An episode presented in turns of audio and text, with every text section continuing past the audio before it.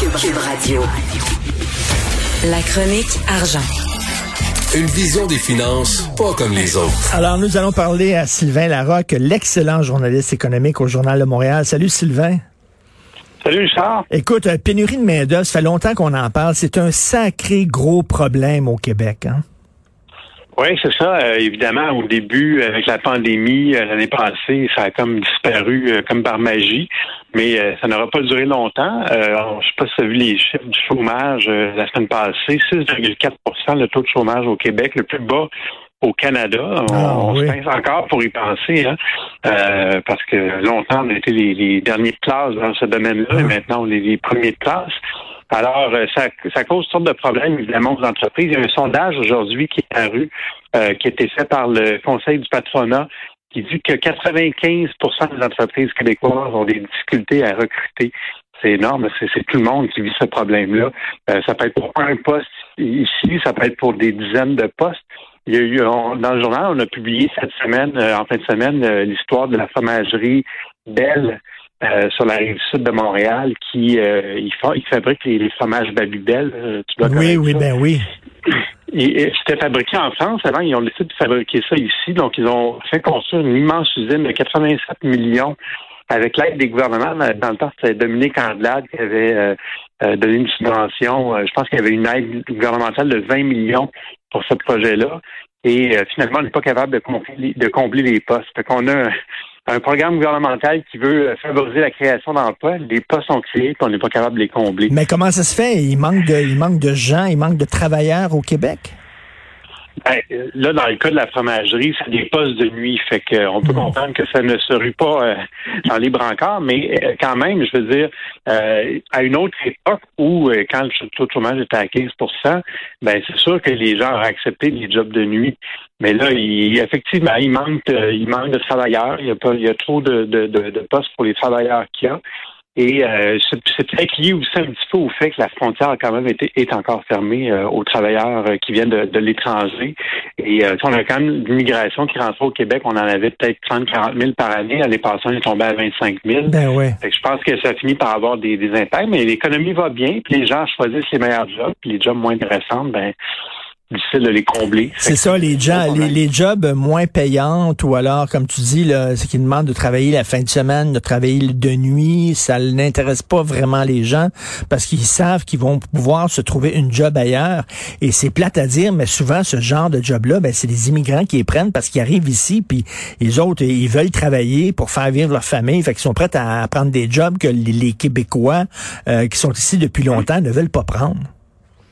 Exactement. Puis ça, on a parlé beaucoup de la restauration, des restaurants qui sont fermés, euh, beaucoup de pertes d'emploi dans le secteur de l'événementiel, euh, des bars et tout ça. C'est, je, ne nie pas que le problème existe, mais la réalité quand même, c'est que dans l'ensemble, il y, a, beaucoup, beaucoup d'emplois disponibles et ces gens-là, il y a beaucoup de ces gens-là qui ont probablement pu se replacer ailleurs et c'est ce qui fait qu'on a un taux de chômage aussi bas que ça. Ben, dans le fond, c'est une bonne nouvelle. Tu sais, je veux dire, c'est ben que l'économie aille bien, mais il va falloir trouver des solutions pour euh, combler ces postes-là. 150 000 postes qui sont vacants au Québec en ce moment. C'est ça. Pour, pour, le Québec, c'est un beau problème. Ça veut dire que les gens travaillent, euh, euh, euh, mais c'est difficile de recruter.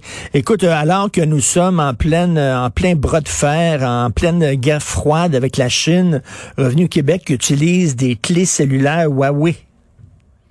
Ben oui, moi je pensais même que ça existait les clés cellulaires. euh, parce qu'aujourd'hui, on peut se brancher sur Internet avec notre cellulaire. Euh, si on peut, notre ordinateur peut se connecter à, notre cellulaire sans passer par une ben USB. Mais bon, euh, Revenu Québec est peut-être pas au, fait des dernières technologies et ils utilisent donc ces, des clés USB euh, Huawei pour euh, que certains de leurs employés sur la route puissent, puissent se brancher à Internet. Et euh, tu dois le savoir, mais il y a plusieurs entreprises qui fabriquent des clés USB là, pour les cellulaires. Il n'y a pas juste Huawei. Alors, on se demande un peu pourquoi ils ont choisi Huawei, qui est une entreprise euh, controversée quand même. Le ben gouvernement américain les, accuse de, d'espionnage. et c'est le concept, le fameux concept de la porte dérobée. où, euh, sans le savoir, euh, l'utilisateur transmet des données à Huawei en Chine. Possiblement, on n'est pas sûr à 100% hmm. de ça, mais cette possibilité existe que Huawei aurait un accès par une porte dérobée à, toutes les, tous les dispositifs Huawei dans le monde et permettrait de ça permettrait de faire des espionnages là, très à large échelle dans les pays occidentaux. Alors, euh, moi, je comprends pas pourquoi Revenu Québec n'a pas été capable de changer ses clés USB, changer sa technologie. Ben euh, en tout cas, des fois, dans les ministères, c'est pas toujours vite, vite. Non, non, il y a beaucoup, il y a, beaucoup de pays, d'ailleurs, qui ont baigné Huawei, là, qui veulent plus accorder le contrat public, là, par exemple, à Huawei, en disant qu'il y a peut-être un, problème, justement, possibilité d'espionnage et tout ça. Euh, ici, par exemple, on traîne la patte euh, au Québec et au Canada. Et Hydro-Québec qui veut connaître les rêves des Québécois, c'est quoi ça? Ouais, écoute, la nouvelle PDG, Sophie Brochu, lance une campagne pour sonder les Québécois, savoir c'est quoi les rêves des Québécois. Et euh, c'est quoi leurs aspirations pour Hydro-Québec? Je sais pas, moi, c'est quoi mes aspirations pour Hydro-Québec? Payer moins cher. Moins cher. Ben oui. on est, on est d'accord là-dessus. Il y en a-tu d'autres? Une... D'autres quoi? Ben, d'autres aspirations pour Hydro-Québec que payer moins cher. Écoute, il lance un, chantier de réflexion sur euh, trois enjeux, dont l'économie verte et la mobilité durable. Euh, bon, peut-être que les gens vont leur dire que ça prend plus de bornes de recherche pour leurs voitures électriques, des choses comme ça. En tout cas, moi je trouve on peut pas, faut pas être trop cynique non plus. C'est bien de voir qu'une société d'État euh, disons, s'intéresse un peu à ce que ses clients pensent, mais à un moment donné, je veux dire, ben, il me semble, il me semble que quand, quand c'est toi le boss, tu sais pas mal qu'est-ce que tes clients pensent. Et tu, tout le temps, tu sais, ça me fait rire, là. Euh, T'entends Denis Coderre qui est à tout le monde en parle en disant si jamais je suis élu maire, moi, je vais écouter les gens, je vais, je vais écouter, je vais consulter. À un moment donné, c'est toi le boss, là. sais, arrête de consulter, d'écouter, là c'est ça. Puis, les plaintes, quand j'ai regardé les plaintes qu'ils reçoivent chez Hydro-Québec, je pense que c'est un très, très bon sondage. Puis ça, ça indiquerait les problèmes et les choses à changer chez Hydro-Québec. Ben oui, puis euh, c'est, c'est Mme Brochu qui, qui, a un autre job à côté. Là. Pas seulement euh, boss de PDG d'Hydro-Québec, je pense qu'elle a un autre job. Ouais, ça, c'est, c'est très particulier. Hein. Elle est, elle est au CA de la Banque de Montréal. Elle est payée plus que 200 000 par année pour siéger au conseil de la Banque de Montréal. Pourquoi? Je veux dire, c'est pas assez payant chez Hydro. Euh, elle dit qu'elle veut, euh, ça, ça l'aide à mieux comprendre les marchés financiers de siéger au CA de la Banque de Montréal.